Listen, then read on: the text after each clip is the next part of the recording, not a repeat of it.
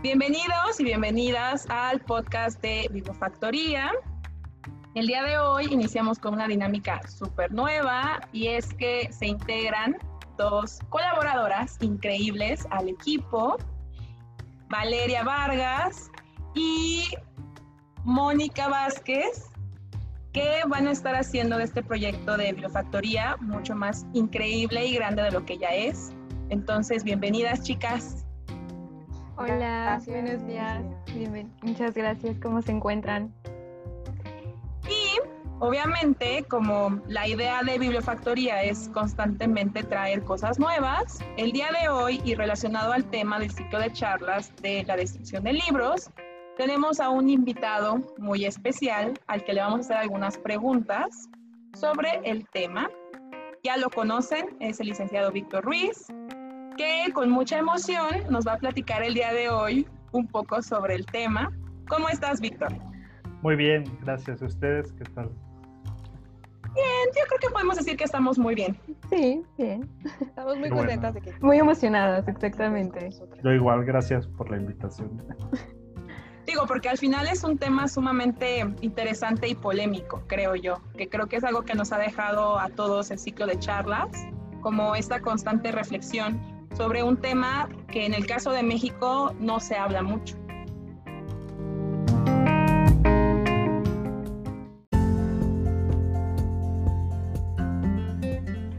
El podcast de Bibliofactoría es un espacio dedicado a dialogar sobre libros, lectura y bibliotecas. Si tienes un comentario o pregunta que te gustaría que resolviéramos en alguno de los episodios del podcast, puedes enviarla al correo de info.bibliofactoría.com o bien a través de nuestras redes sociales, Facebook e Instagram. Y recuerda, tenemos un episodio nuevo cada martes.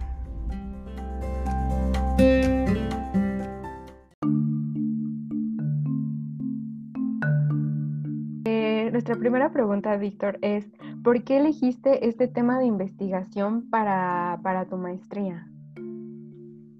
Bueno, mm, primero, pues yo cuando pienso sobre todo cómo elegí este tema, lo relaciono mucho con, con el azar, ¿no? Porque, bueno, tan rápidamente también me sucedió con mi tema de, para la licenciatura, que no sabía bien, pues, qué tema abordar, y ahí por una cuestión de la suerte o el azar me llevó a, a, conocer y a desarrollar una tesis sobre libros de artista. Y fue justamente porque yo estaba realizando mi servicio social en el MUAC y ellos cuentan con una colección de libros de artista. Y en cuanto a este tema de la biblioclastia pues yo durante la carrera nunca conocí como tal este término.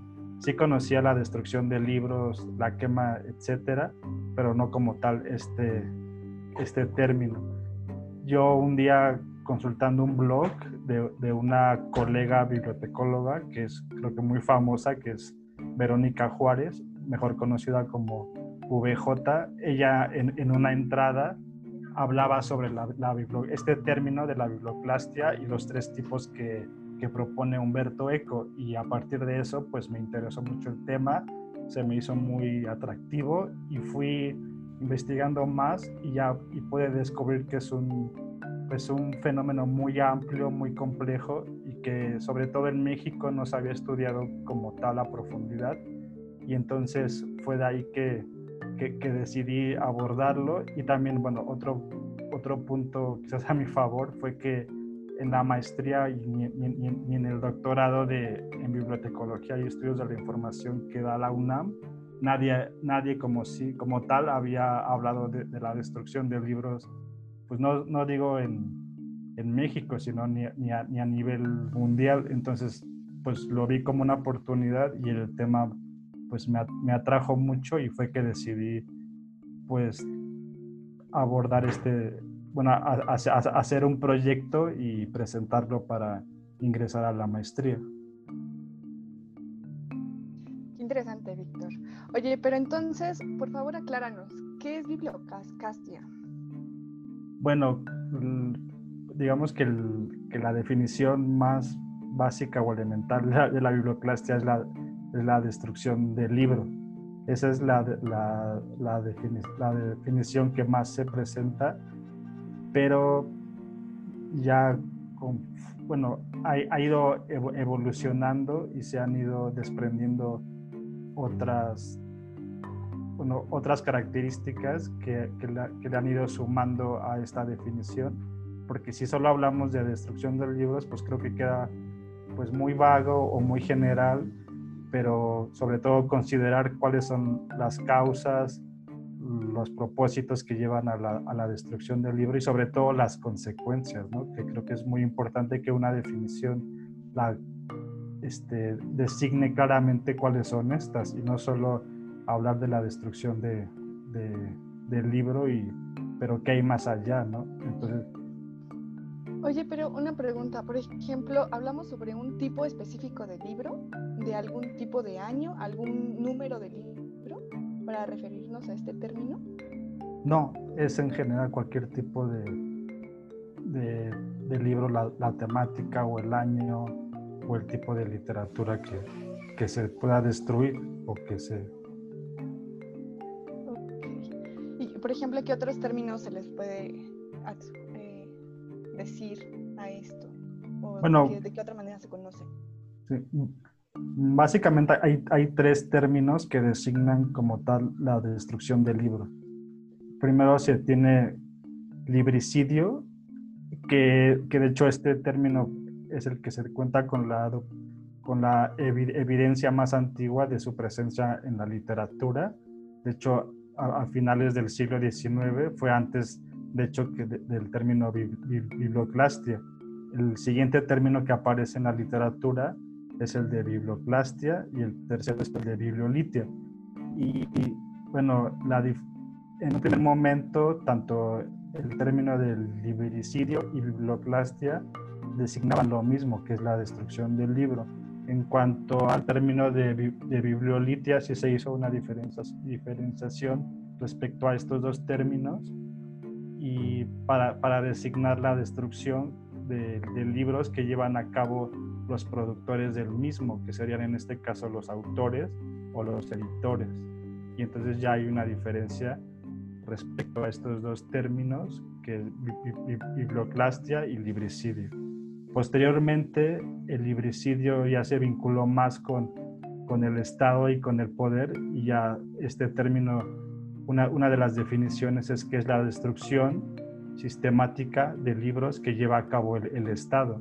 Y esto se ha, se ha, se ha visto mucho sobre todo en los sistemas dictatoriales que, que por cuestiones ideológicas o políticas han llevado a cabo destrucción de libros en diferentes momentos y en diferentes puntos geográficos. Y ya como tal el, término de, de biblioclastia, mm, pues es la destrucción del libro también, pero yo he encontrado una definición que, que creo que es la más completa que se ha desarrollado sobre este término, que me gustaría citar, bueno, leérselas textualmente, porque, bueno, es, es amplia y por lo tanto, bueno, esta definición dice que la biblioclastia son las conductas, las prácticas, los procedimientos, dispositivos y políticas que conducen a la destrucción, desvalorización o invisibilización de recursos de información, de los espacios físicos do, do, donde se alojan y circulan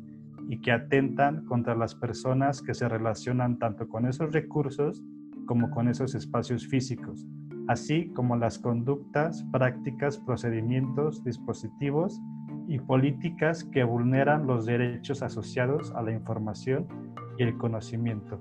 ¿Y por qué, por qué destaco esta definición? Porque como se pudo leer, ya no solo incluye como tal la destrucción del libro, sino ya hablan de recursos de información, que ya es un término mucho más amplio, y también ya no solo hablan de la destrucción, sino de la desvalorización o invisibilización de esos recursos, y también hablan sobre las consecuencias que, tiene, que tienen estos fenómenos sobre los espacios donde se aloja el libro y sobre todo de, las, de los derechos que vulnera sobre todo el acceso a la información y el conocimiento. Es muy interesante, Víctor, lo que nos cuentas, porque eh, tenemos como muy presente que en diversas etapas y procesos eh, políticos de distintos países ha ocurrido la destrucción de libros como parte del Estado, pero sabemos que no siempre ha sido así. Eh, y en estos casos sí quisiera como preguntarte cuáles son las causas que has identificado del por qué se da y no sé si nos podrías platicar un poquito de la tipología que resalta Humberto Eco. Pues de, las razones principales por las que se ha llevado a cabo la destrucción de libros o la persecución sobre ellos o ciertos autores o temáticas es por cuestiones fundamentalistas, que es lo que Humberto Eco denomina, bueno, él, él propone tres tipos de, de biblioclastia, que es la fundamentalista, la biblioclastia por incuria y la de por interés. Estas tres, estos, estos tres, tipos de biblioclastia presentan motivos muy diferentes.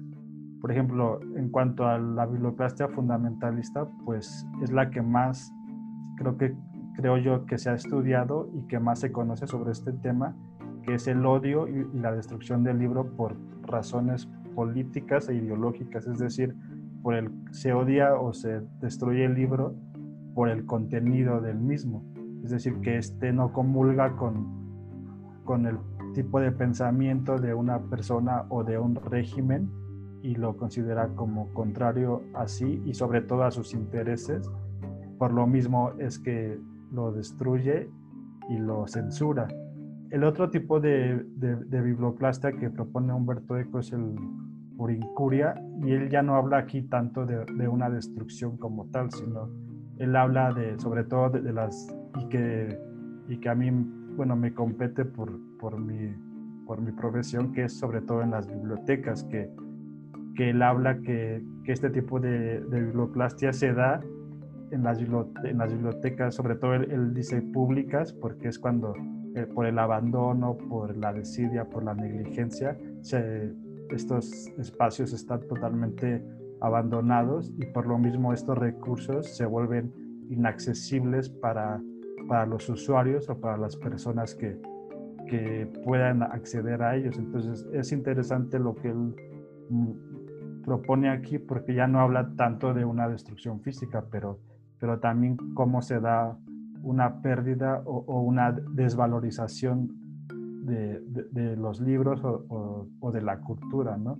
Y por último, el, tercer tipo que él propone, que es el de interés, pues este también tiene causas pues muy diferentes a los, a, los otros dos tipos de, de, biblioclastia, porque este tipo de, de biblioclastia por interés la, la, llevan a cabo principalmente los bibliófilos o los libreros, que para obtener una ganancia económica destruyen, destruyen obras para, que, para poder lucrar con ellas, ¿no?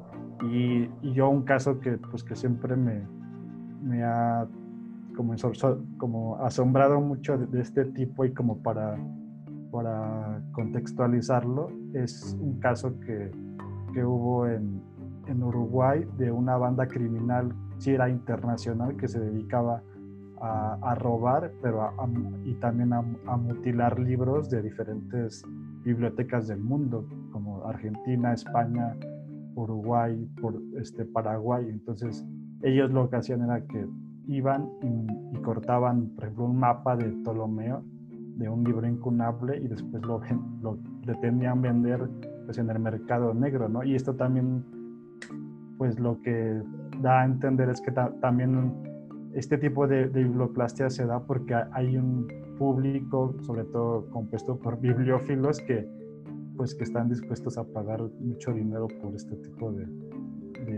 de, documentos, sin importar su procedencia o cómo se hayan obtenido. Y hay otros dos tipos de biblioplastia que yo he manejado y encontrado que no propone como tal Humberto Eco, pero sí Steiner, él, él habla de, la biblioclastia, bueno, él de hecho, para puntualizar, él nunca utiliza el término como tal de, de, de biblioclastia, él más bien habla de corrientes contestatarias en torno al libro. y él habla de, de, dos particularmente, que es la social y la filosófica. Y la social, pues él nos habla que, que es como el rechazo, el rechazo al, al, libro por cuestiones, pues sí, como tal sociales, en donde se considera al libro o a la cultura libresca como, como una cultura de la élite, que por lo tanto no contribuye nada para poder satisfacer o ayudar a las, al pueblo para, para mejorar sus condiciones materiales. Y este tipo de, bueno, que yo sí lo llamo como tal biblioplastia, que tampoco ya no es tanto como una destrucción, sino es como una crítica hacia el libro, por a veces, por cuestiones que, que, que, que se han dado en torno al, como a la cultura letrada, que a veces sí llega a ser, creo que, bueno, eso es desde mi punto de vista, a veces sí se dan como, una, como relaciones de poder o, o, de la élite sobre todo, ¿no? Y esto se, ha llevado a cabo principalmente en Rusia con los nihilistas o los anarquistas, que sí consideraban al libro como, como esto que les comento, como, como un artefacto de la élite y que por lo tanto ellos lo, rechazaban. Y el otro tipo, del filosófico, pues este es principal, él nos habla, pues principalmente se da desde los orígenes de, la escritura en, en, Grecia, como los Platón o este, Sócrates, pues cuando surgió la, la, escritura ellos pues la, la criticaron y la rechazaron porque como todos sabemos en la antigüedad la cultura oral era la, la que predominaba. Entonces, para ellos la escritura y por lo tanto el vehículo que la, que la fija y la transporta, pues el libro, para ellos no representaba como tal la forma ideal para alcanzar el conocimiento. Y entonces estos son los cinco tipos de biblioplastia que yo he estudiado y que también propongo en mi, en mi investigación. Nos estabas hablando ya un poquito eh, de las causas. Ahora vamos a ver las consecuencias. ¿Qué consecuencias has identificado tú? Que yo siento que también ya hemos estado eh, hablando de manera como indirecta con esta definición bastante amplia que nos proporcionabas de la desvalorización de los libros, de la cultura, pero ¿qué consecuencias tú identificas? Pues principalmente con la biblioplastia fundamentalista, creo que ahí se pueden observar, bueno, y la de por incuria también, sobre, todo con la fundamentalista, pues sobre todo en, los regímenes totalitarios, pues es que cuando se habla de, la destrucción del libro, pues si solo lo, lo, ubicamos como un objeto material, pues digamos, y que se destruye y pues no pasaría nada, ¿no? Bueno, dices, solo es un objeto físico, pero pero ¿qué hay detrás de ese, de ese objeto físico, ¿no? que es el libro? Toda la significación social que tiene, todas las, pues, lo, que hay lo, que ha, lo que ha contribuido al desarrollo de la humanidad y sobre todo las personas que están vinculadas a, al libro, porque si solo se quedara en destruir un libro, pues, pues creo que, bueno, sí es lamentable, pero, pero pues no es, digamos, no sé si llamarlo tan grave, pero lo que ha también ocurrido mucho es que también se, se, se persiguen y se asesinan las personas que están vinculadas al libro, ¿no? los autores, los editores, bibliotecarios, los lectores, ¿no? Y a lo largo de la, de la historia de este fenómeno, pues se, ha observado que, pues que, que estas que no solo es un, una persecución o una censura al libro, sino a todas las personas que están vinculadas con, con este objeto. Y creo que desde mi punto de vista es, desde mi punto de vista esto es lo, lo, más grave porque también se ha podido observar que a pesar de estas censuras, destrucciones o ataques esquemáticos contra ciertos autores o ciertas temáticas, pues al final siempre hay un punto de, de, de resistencia que hace que, que aflore y que nunca se pueda destruir totalmente un autor o, un título, sino que siempre hay como que resurgen, pero cuando tú haces escenas a una persona, pues creo que, que ahí es, es algo mucho más grave y esto es lo que yo considero de las cosas más pues, fatales de, de esta destrucción del libro, sobre todo este tipo de, que es la, la fundamentalista, ¿no? Y también pues hizo, bueno, esta y ya también con, con el, otro tipo que es la de por incuria, pues también la pérdida del patrimonio, ¿no? O, o, de, a veces a mí no me gusta hablar tanto de patrimonio, pero, o de un bien cultural, ¿no? Bueno, ya sabemos que el, el patrimonio cultural, pues también para poder llamarlo como tal, pues depende de muchos factores y, y sobre todo los contextos, pero pues yo me, me, gustaría más hablar de un bien cultural, más allá de que se pueda catalogar como, como, como patrimonio, ¿no? Pero la, la, destrucción de un bien cultural a veces sí, sí, sí llega a ser irreparable, ¿no? En algunos casos. Y creo que esa es una de las consecuencias también, pues, más lamentables de, de este acto. Sí, Víctor, lamentable esta situación. Pero, oye, por ejemplo, de estos tipos y de estas consecuencias que nos hablas, ¿cuál es la que, en tu opinión, eh, está presente en México? Y además, si nos pudieras compartir como algún dato interesante de, de tu investigación sobre nuestro querido país. Bueno, pues yo creo que la que también bueno, quisiera comentarles que cuando yo empezaba a, como a bosquejar el tema, pues también lo dudaba un poco porque en, mi ignorancia también, pues yo decía, en México no ha, no ha ocurrido como tal, eh, sobre todo en, por ejemplo en Sudamérica, de dictaduras tan crueles que han quemado libros en, en las plazas públicas o etcétera. Y, eso desde mi ignorancia, yo decía, pues no creo que, que dé para mucho este tema en México porque aquí no, no hemos destruido como tal libros de esa forma, porque yo en ese momento solo lo ubicaba a la biblioplastia desde esa perspectiva de destruirlo de las, de las quemas públicas masivas del libro, pero ya investigando un poco más, pues ya me pude percatar, y sobre todo con, este, con los tipos, porque creo que también lo que muestran estos tipos es que, que hay múltiples manifestaciones, causas de la, de la biblioplastia, ¿no? Entonces ya pude como abordar más ampliamente el tema en México y creo que en nuestro país, pues lo, lo que más se ha llevado a cabo es la, bueno, el tipo de, de que más se ha llevado a cabo es la de por incuria, que, que hablaba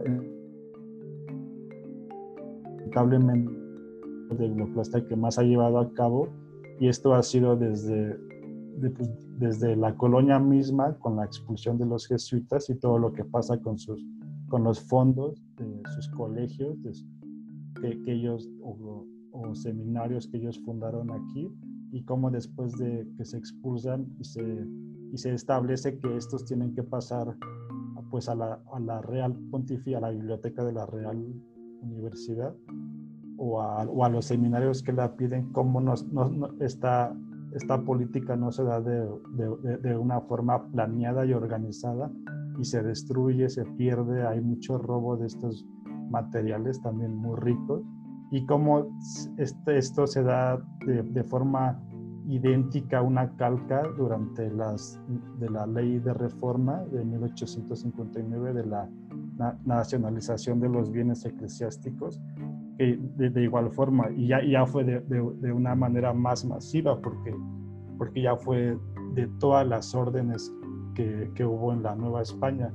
Y, y, creo que, pues que este es el tipo, sobre todo por la, ignora, la, la, ignorancia, el descuido, la, la negligencia.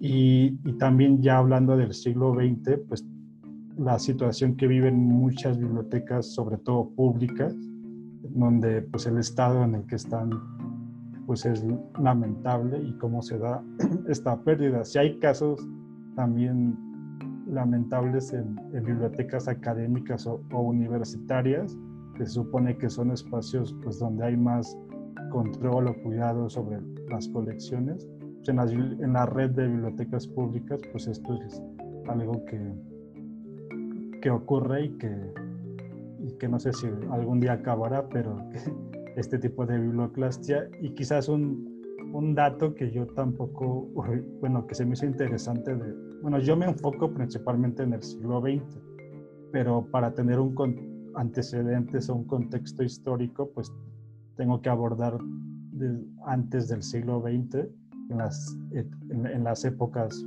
pues, que lo antecedieron, y, y, algo que yo desconocía y que también se me hizo como hasta, pues, bueno, no sé si llamarlo un shock, pero descubrir que también durante la época prehispánica hubo destrucción de códices, fue algo que quizás como esta idea nacionalista de que no, nosotros éramos, bueno, o los, nuestras culturas prehispánicas como, no sé si llamar, cómo llamarlo, pero, o puros y que llegaron los españoles y fueron ellos los que nos destruyeron nuestra cultura y, no sé si, si, me compre, si, no, si se comprende lo que quiero expresar, pero, pero también descubrir eso, que, que desde la época prehispánica hubo destrucción de códices, creo que fue por parte de, de, las mismas culturas que habitaron Mesoamérica, fue como uno de los descubrimientos más, más impactantes para mí, pero que, pues que también se ubica pues en, en este fenómeno que es universal y que pues lamentablemente ha estado presente en todas las culturas y en todos los periodos históricos. Y justamente creo que ese era el objetivo del ciclo de charlas, ¿no? Concientizar a las personas de que es algo que ocurre y no porque ahora sea, incluso en Internet, eh, deja de ser un acto de destrucción de una idea o de un concepto. Pero también a raíz del ciclo de charlas, creo que queda ahora como cierto temor por parte de todos los que participamos sobre en qué momento es oportuna la destrucción o el desecho de libros, ¿no? Pensando que dado el tamaño de las bibliotecas y que no se cuenta con recursos suficientes para el almacenamiento de todo lo que se tiene, ¿tú qué recomendarías entonces eh, en ciertos casos de que la biblioteca ya no pueda tener más eh, recursos de información y que tenga que sacarlos. ¿Cuáles crees que podrían ser eh, los pasos a seguir? Pues bueno, ese es un, un tema muy complejo y amplio y que yo sé que, que, bueno, y sobre todo este, este aspecto del, del espacio, ¿no? En las bibliotecas, pues que, se que se padece y se ha padecido y yo creo que se padecerá por siempre, y, pero esa pregunta es muy oportuna, pues porque se, se, tiene que analizar qué hacer con todo este cúmulo de documentos, ya no solo libros, pues que llega un punto que por más grande que quieras tener una biblioteca o ampliarla y, y, que sea la biblioteca de Babel interminable, pues llega un punto en que no.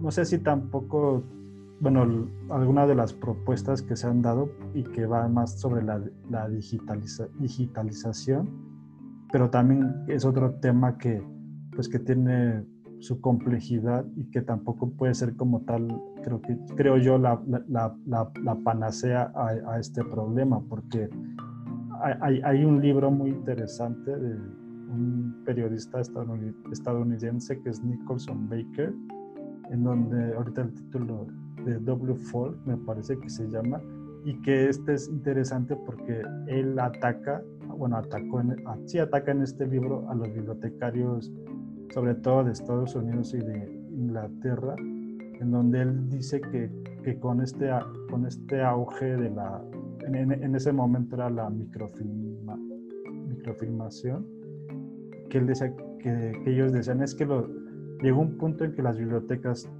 dijeron, los libros se van a, se van a consumir, se van a, por, el papel ácido, porque ya, porque, porque así se hicieron, sobre todo en el siglo XX. Entonces, ¿qué vamos a hacer con todos, con todos estos materiales? Pues hay que microfilmarlos, pero, pero también este proceso, bueno, lo que hicieron fue microfilmarlos y destruyeron los, los, los documentos originales. Pero ¿qué pasó? Que muchos, muchos bueno, el producto de la microfilmación presentó muchos, muchos errores, así que no se pasó como tal algunos fragmentos.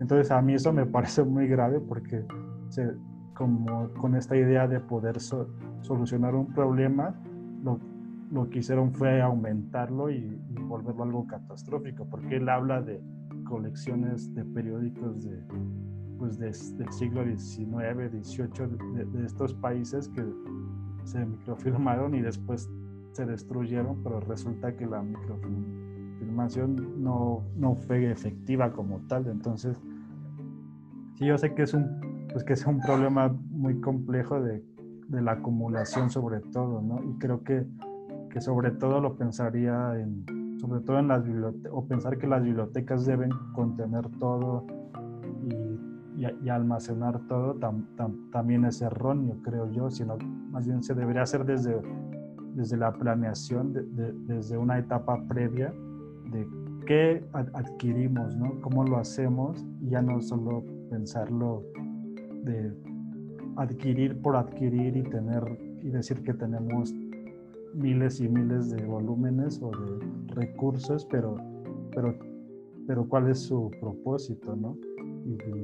Creo que sí es importante y sobre todo, bueno, con el tipo de, bueno, la, el término que es el de, bibliolitia, que habla sobre la, destrucción que llevan a cabo los productores del libro, lo, lo que se da en muchas editoriales, que es la, la destrucción de, de, de, sus libros porque ya llega un punto en que, en que ya no pueden almacenarlos y, estos libros ya no encuentran un mercado o, o, un lector y es preocupante porque sobre todo también creo que en este punto se, se puede, se puede prevenir desde la planeación de, de, esto, de, la edición de estos libros con, el, con un tiraje pues más reducido y, no solo pensando en, acaparar las, las, librerías o el mercado.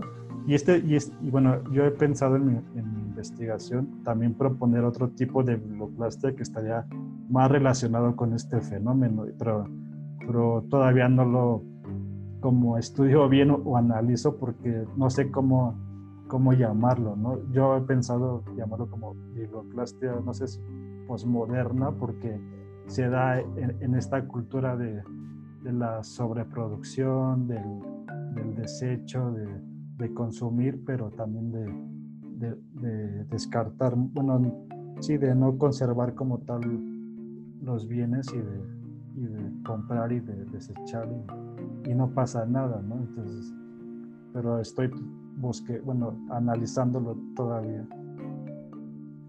Es como muy interesante porque volviendo un poquito a ver este fenómeno desde las bibliotecas, la importancia y lo sistémica que puede llegar a ser una biblioteca, ¿no? Desde que tú planeas cómo desarrollas tu colección para que no estés descartando tan rápidamente un material que a la institución le costó, ¿no?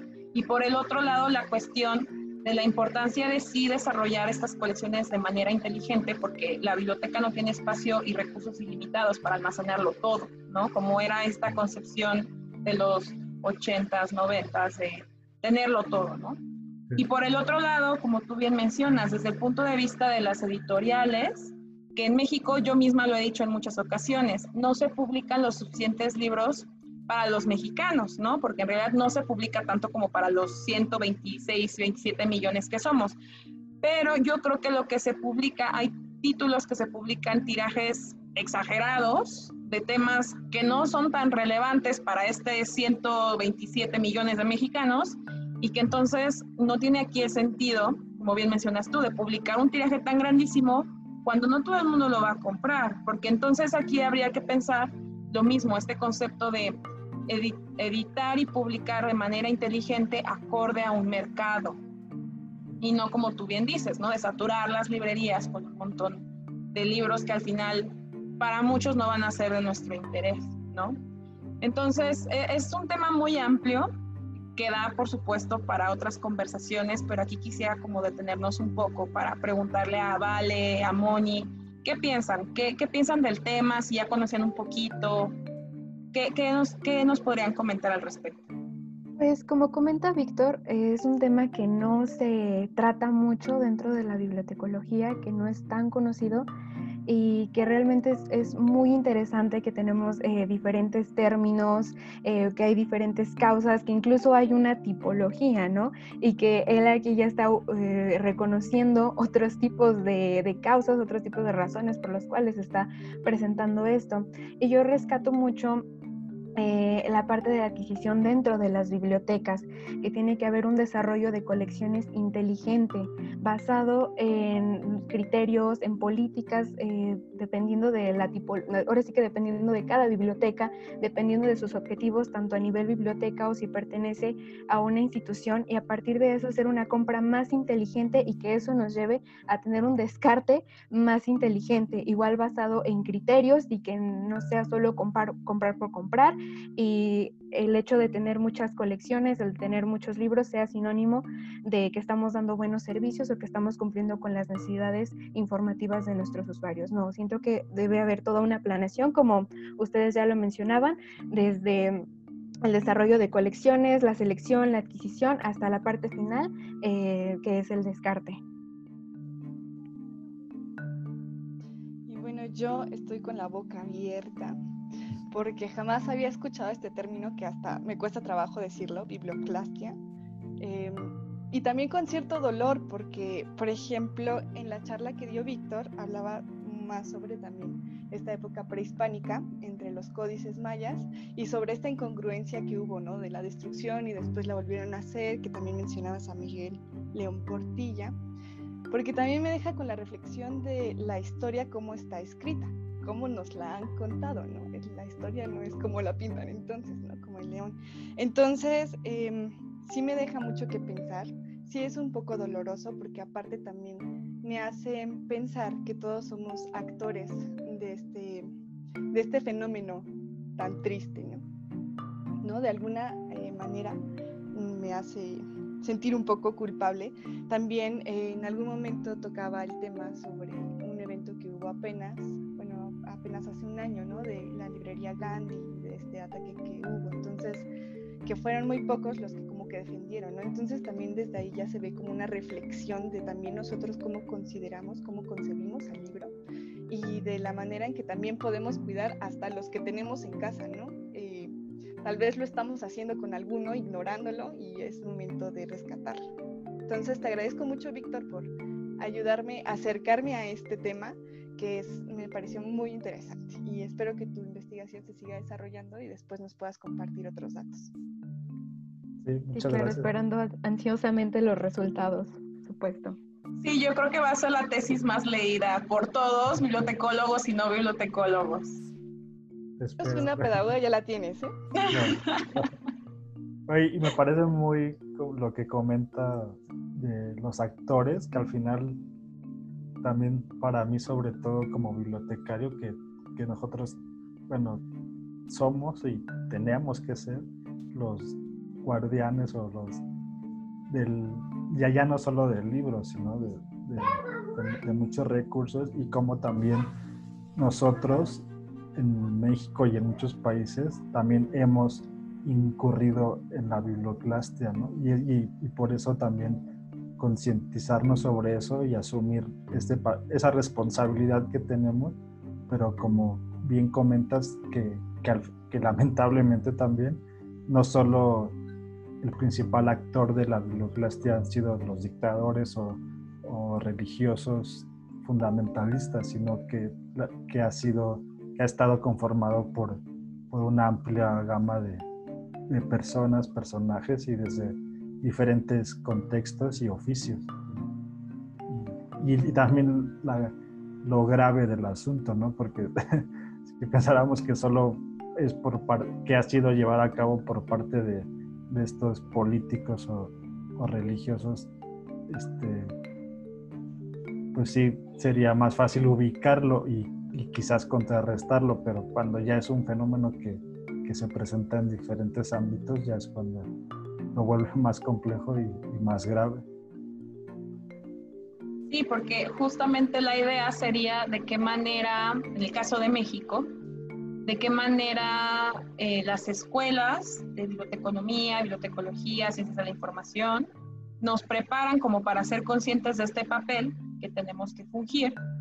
Eh, por otro lado, el papel de las asociaciones, cómo se preparan ¿no? ante la destrucción de los libros, ya sea por una cuestión de dictadura o por una cuestión em, natural, ¿no? Como lo que sucedió del, del, sismo del 19 de septiembre del 2017, ¿no? Las bibliotecas que se quedaron sin recursos y sin apoyo para rescatar sus colecciones, ¿qué pasa ahí? ¿A quién pedimos apoyo? ¿Cómo nos organizamos como gremio para poder resolver esa situación? Y, y creo que justamente de discutir este tema nos va a hacer a todos como reflexionar lo que nos queda por hacer y retomar como este papel activo, como un actor fundamental, sí, en la cadena del libro, pero también para evitar que siga ocurriendo de esta manera tan desmesurada.